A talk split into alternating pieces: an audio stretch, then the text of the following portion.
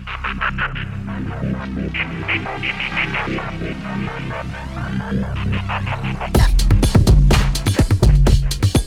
Oi, tudo bem? Seja muito bem-vindo a mais um episódio do MTcast, uma iniciativa da Mythic que busca trazer um compilado das notícias que mais chamaram nossa atenção relacionadas ao esporte eletrônico. Eu sou o Caí Augusto e hoje a gente vai falar sobre a vitória brasileira no Rainbow Six Invitational 2021, as decisões da Blizzard em relação à BlizzCon 2021, Fnatic recebendo um aporte de investimentos de 17 milhões de dólares, Loading encerrando suas atividades e a Mythic na TV Diário de Mogi das Cruzes. Vamos nessa?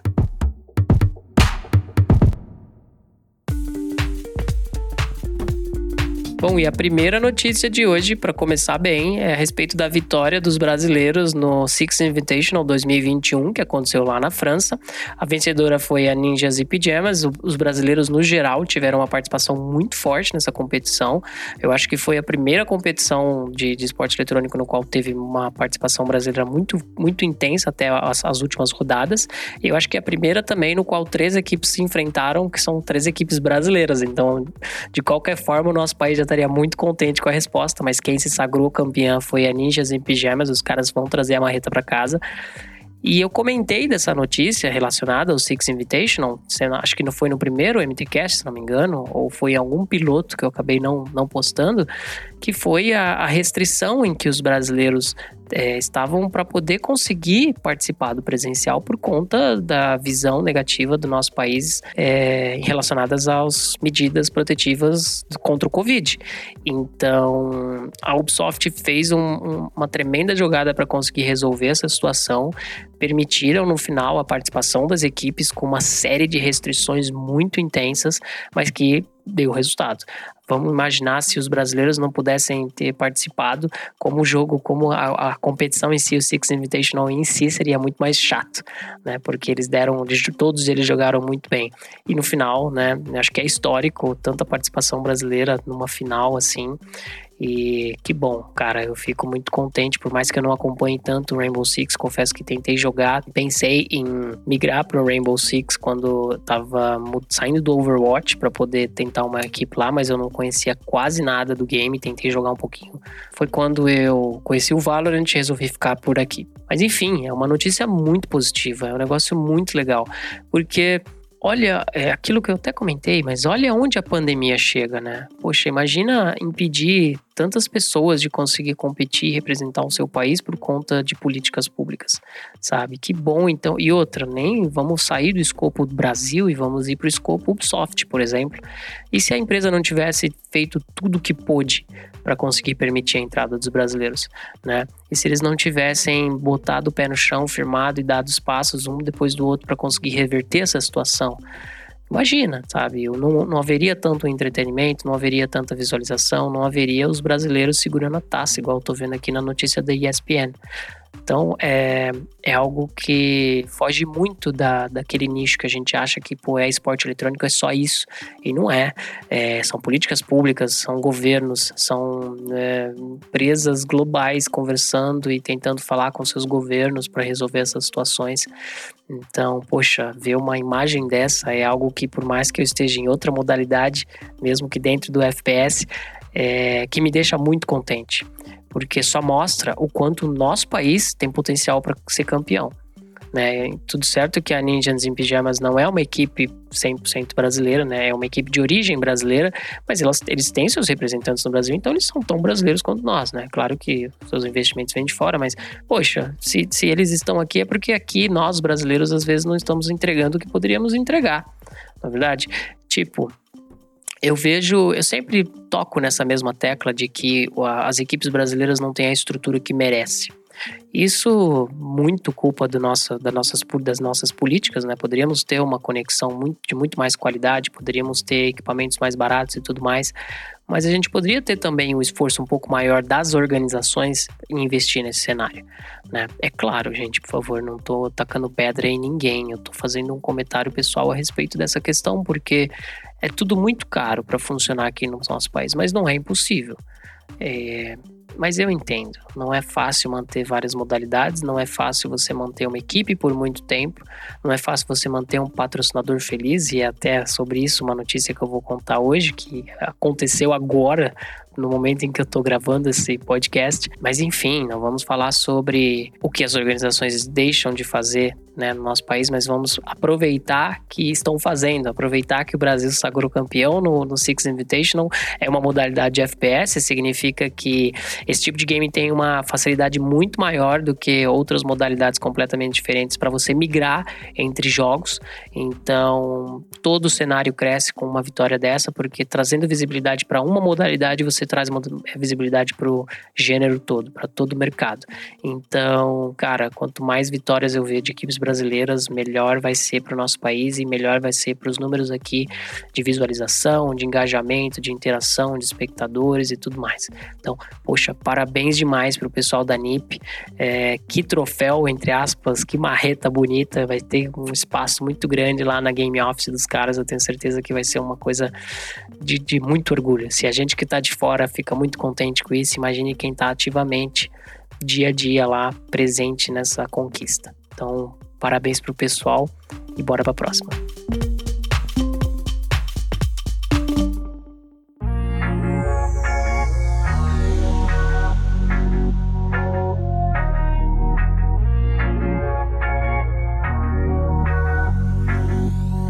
Continuando dentro do assunto de pandemia, esse é da Blizzard, relacionado ao evento BlizzCon que eles fazem todos os anos.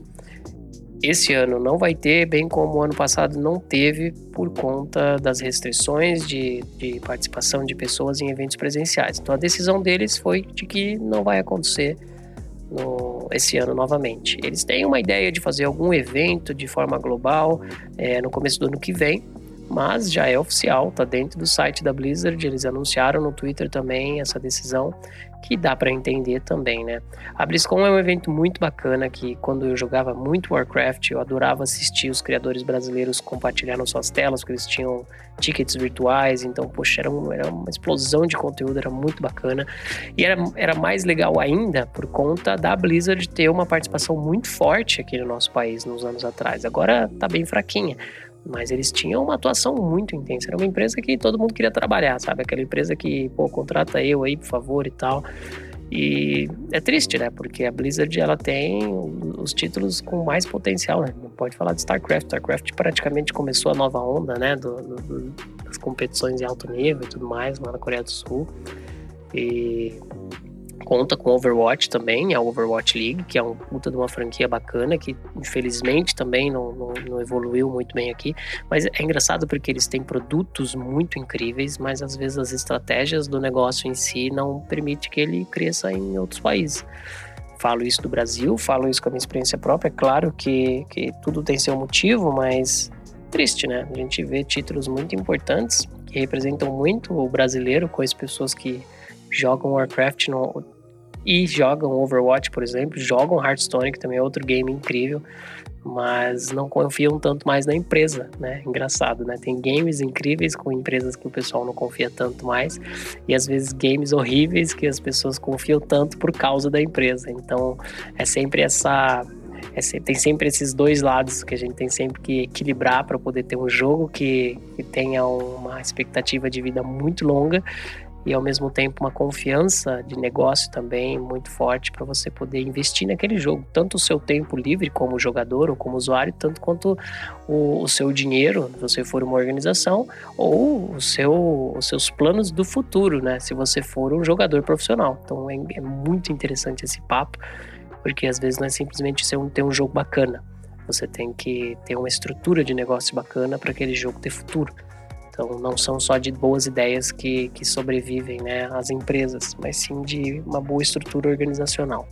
Enfim, a, o evento da Blizzard não vai acontecer em 2021, infelizmente.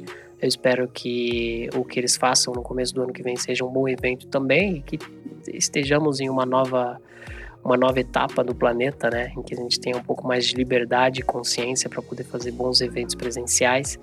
E que triste, triste para o pessoal que curte muito esse conteúdo que a BlizzCon sempre oferece, que é bacana demais de assistir. Principalmente os vídeos de cinemática do Diablo. Puta, aqueles vídeos são muito legais de assistir. todos, na verdade. Tudo que eles fazem tem bastante qualidade, pelo menos os que eu participo. Hearthstone, Overwatch, é, Warcraft, nossa, é uma coisa incrível de assistir, é muito bacana.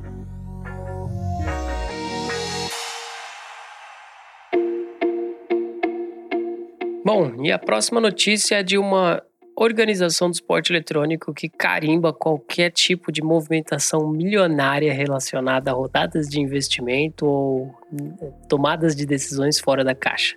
Essa é a Fnatic, uma organização com 17 anos de história e muitas decisões bem-sucedidas relacionadas a negócio e a competitivo de alto nível. A mais nova notícia é de que eles acabaram de levantar 17 milhões de dólares que vão ajudar eles a expandir suas ações na Ásia. Bom, a Feneric é uma organização no qual, se você gosta de esporte eletrônico e gosta de negócios, você precisa ficar de olho, porque além de ditar tendências junto com outras grandes equipes mundiais, ela é uma que é muito bem sucedida no que tem feito. É, ela é uma figura carimbada para qualquer investidor que, que quer ganhar dinheiro no esporte eletrônico. O, o investidor da vez é uma empresa japonesa chamada Marubeni, e ela está investindo na Fnatic especificamente, auxiliando ela a fazer essa expansão para a Ásia, criando um centro de treinamento lá em Tóquio.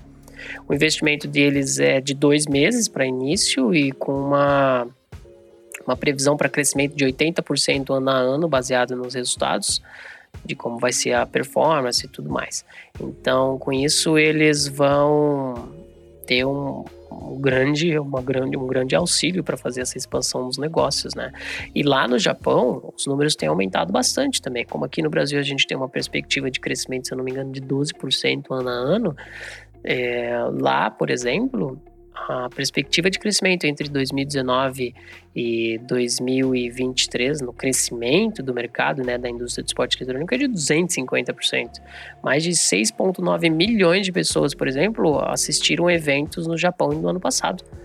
E é um crescimento de 4,2% relacionado ao, ao ano anterior, né, no caso de 2019. Bom, como eu sempre relaciono o Brasil nisso tudo, a gente pode ver que não é só o Brasil que cresce de uma forma positiva, né? O mundo inteiro está crescendo, principalmente relacionado a engajamento de público, a retenção de público, a novos, a novos espectadores, tem pessoas conhecendo muito mais o esporte eletrônico e, e tem uma variedade incrível, uma variedade gigante de entretenimento. O esporte eletrônico não é uma coisa só, tem sempre uma pessoa para algum tipo de, de jogo, tem sempre um jeito de, de, de, você encontrar aquele game que você gosta mais dentro de tantas plataformas de streaming que a gente encontra aí para poder mostrar esses jogos. Então, o investimento da Fnatic para expandir os seus negócios na Ásia é só uma, uma amostra disso. Eu acho que, da mesma forma que as empresas asiáticas estão investindo no Ocidente, o, o contrário também acontece e o mundo inteiro vai estar repleto de, de esporte eletrônico, repleto de equipes, repleto de competições. Isso é muito bacana, é muito positivo. Mas, cara, 17 milhões é, é muita grana. A Feneric é uma empresa gigantesca. Como que, nossa, eles conseguem puxar muito investimento. Mas é mérito, né, gente? A gente conhece empresas brasileiras aqui, é, organizações de esporte eletrônico também que tem todo esse potencial. E é isso que precisa, né? Precisa de ter dinheiro. No final é, é sempre isso. Para você conseguir colocar o seu projeto na frente, fazer de graça te leva até certo ponto. Né? Você tem que quebrar essa barreira do, do voluntário para o remunerado e para para você poder também é, não precisar ter dois empregos para poder viver de esporte eletrônico, não precisar ter o emprego de manhã e o emprego de tarde, que seria o, a sua participação numa organização, por exemplo, e mostrar, cara, o Brasil tá aí, tipo, por mais que lá fora existem muito existe essa diferença, né, em Tier C, Tier B, Tier A, mas não existe empresa de esporte eletrônico brasileira que esteja entre esse caminho. Ou você joga sério, ou você remunera, ou você corre atrás de conseguir remunerar, de fazer essa evolução e quebrar essa barreira, ou você não consegue sair do lugar, sabe? Porque é muita concorrência, é muito difícil. E, mas é uma coisa incrível de se fazer e eu só desejo que todos consigam ter a facilidade, claro, desculpa, não, não tô tirando mérito, não é facilidade, mas que todo mundo tenha a oportunidade, por exemplo, que a Feneric está tendo de conseguir trazer aportes tão incríveis, tão volumosos para poder expandir a sua atuação no resto do mundo. Mas é uma notícia muito bacana e vamos ficar de olho em Fnatic, Team Liquid, em qualquer outra organização desse porte, porque tem muita coisa que a gente consegue aprender só acessando um site. Acesse um site da organização, lê o que eles têm feito, vê as notícias que você vai ver que, pô, dá para fazer isso aqui, pô, dá para eu fazer isso aqui, pô, dá para eu pegar essa parte aqui, adaptar, tentar fazer alguma coisa. Como que eu consigo adaptar isso para minha equipe? Mesmo que seja uma equipe amadora, como que eu consigo? Como que eu consigo trazer aquela, aquele social media, quando que eu consigo fazer esse, essa gestão aqui das redes sociais, como que eu posso programar os meus posts, que tipo de post eu posso fazer, né? Pô, que empresa eu posso tentar contatar, como eu consigo fazer o meu Media Kit, a gente já tá, eu tô indo para outro caminho aqui já por causa de uma notícia dessa. Mas enfim, a notícia é essa, mais um investimento pela Feneric, vai ter Feneric no mundo inteiro daqui a pouco, assim como Team Liquid, e vamos partir para a próxima.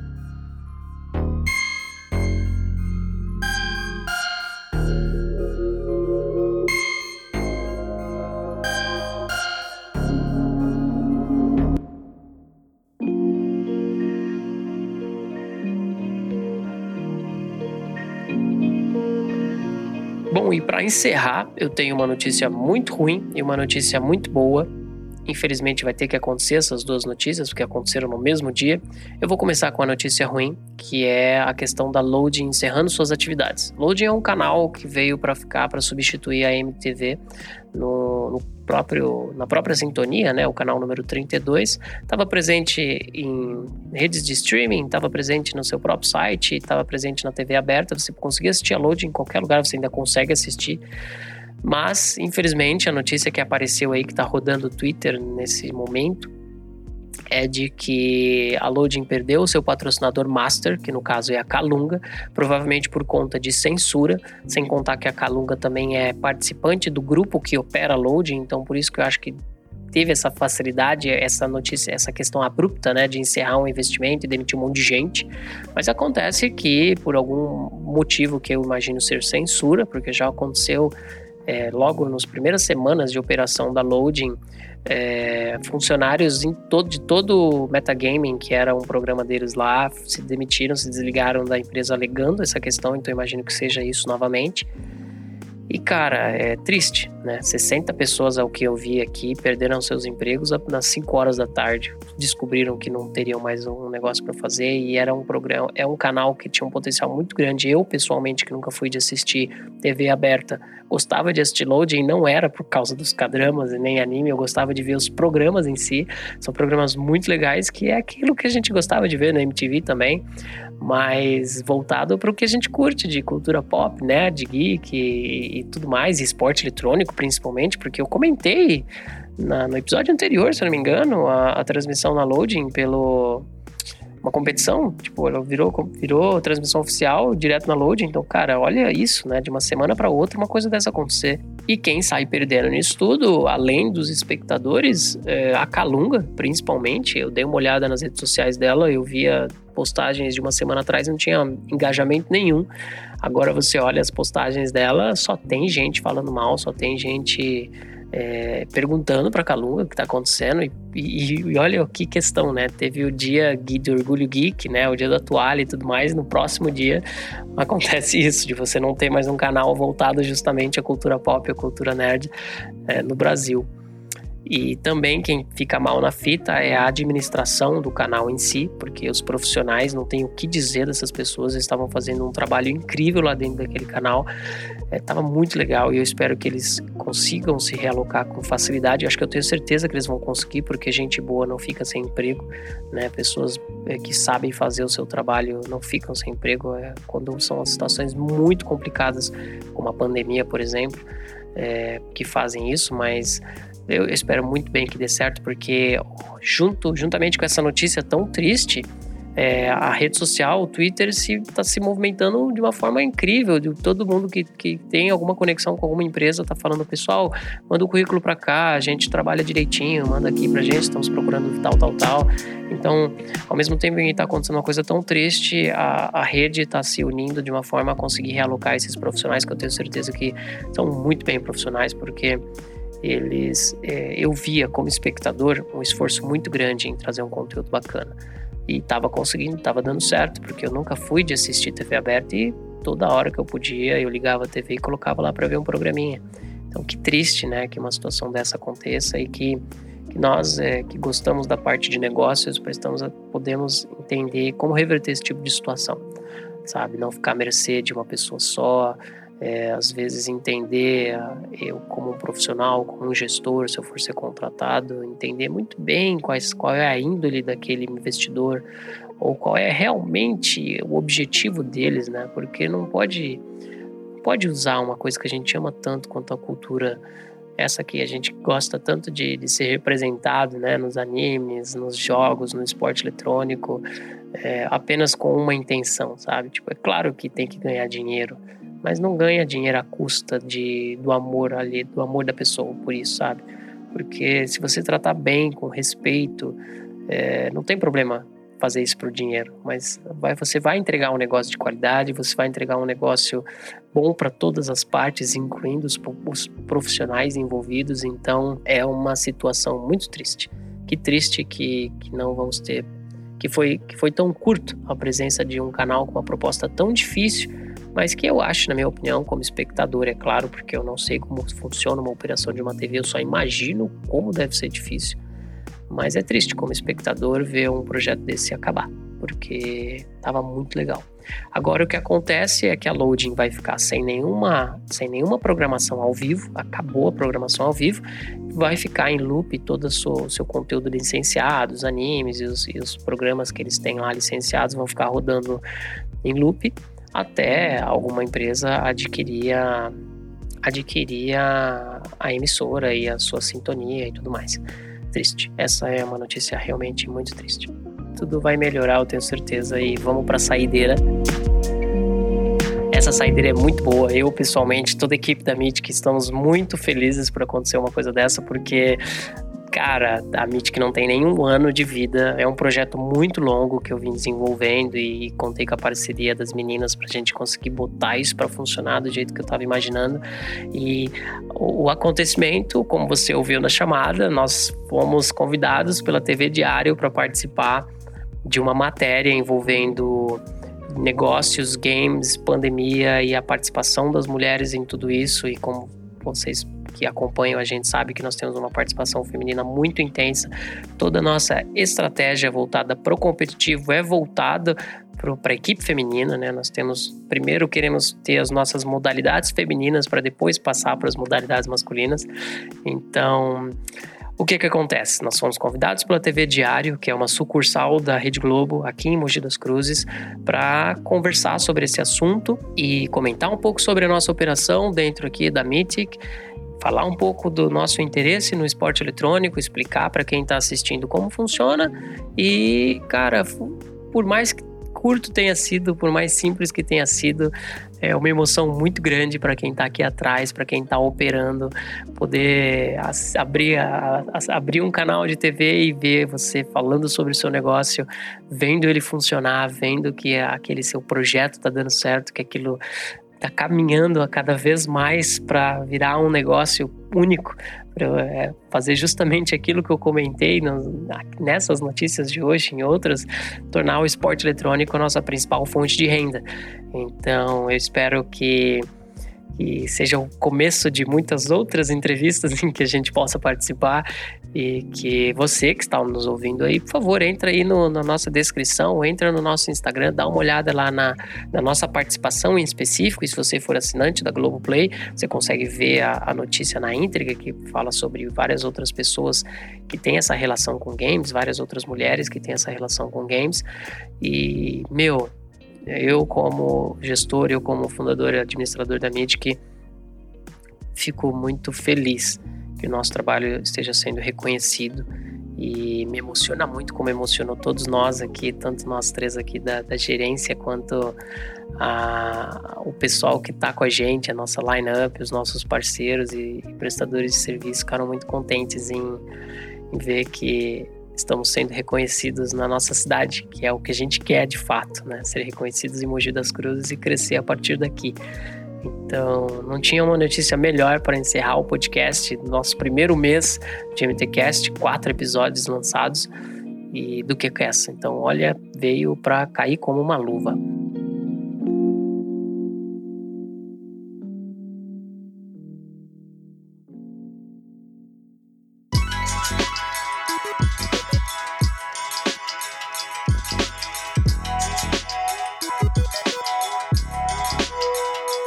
Então é isso.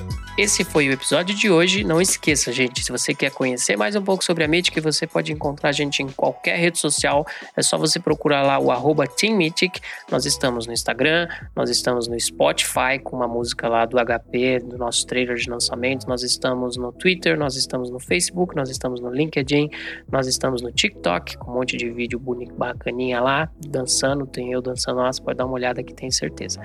É, nós estamos no YouTube, cara, arroba Team que você vai achar a gente. Se ainda assim você quiser um contato um pouco mais direto, a rede social é o lugar mais fácil, mas temos o nosso site também.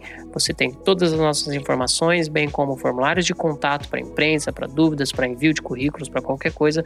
Entra lá no nosso site, tem notícia, tem uma redatora incrível que está trabalhando com a gente, está postando uns negócios muito legal lá dentro do nosso blog. Dá uma olhada também se você curte a parte jornalística. Entra lá, fica de olho nas novidades. Não esquece também que na descrição desse episódio, além de todas as informações do que foi dito aqui, você também encontra a fonte, todas as notícias que eu utilizei para poder fazer essa pauta de hoje. Você consegue ler na íntegra lá, se informar um pouco mais, com mais propriedade se você quiser. Se não, pode ficar tranquilo que esse episódio te ajudou a te informar um pouquinho. Depois procura a gente no Twitter, essas notícias estão todas lá e semana que vem tem mais. Muito obrigado se você ficou até aqui. Meu abraço e até semana que vem. Fui!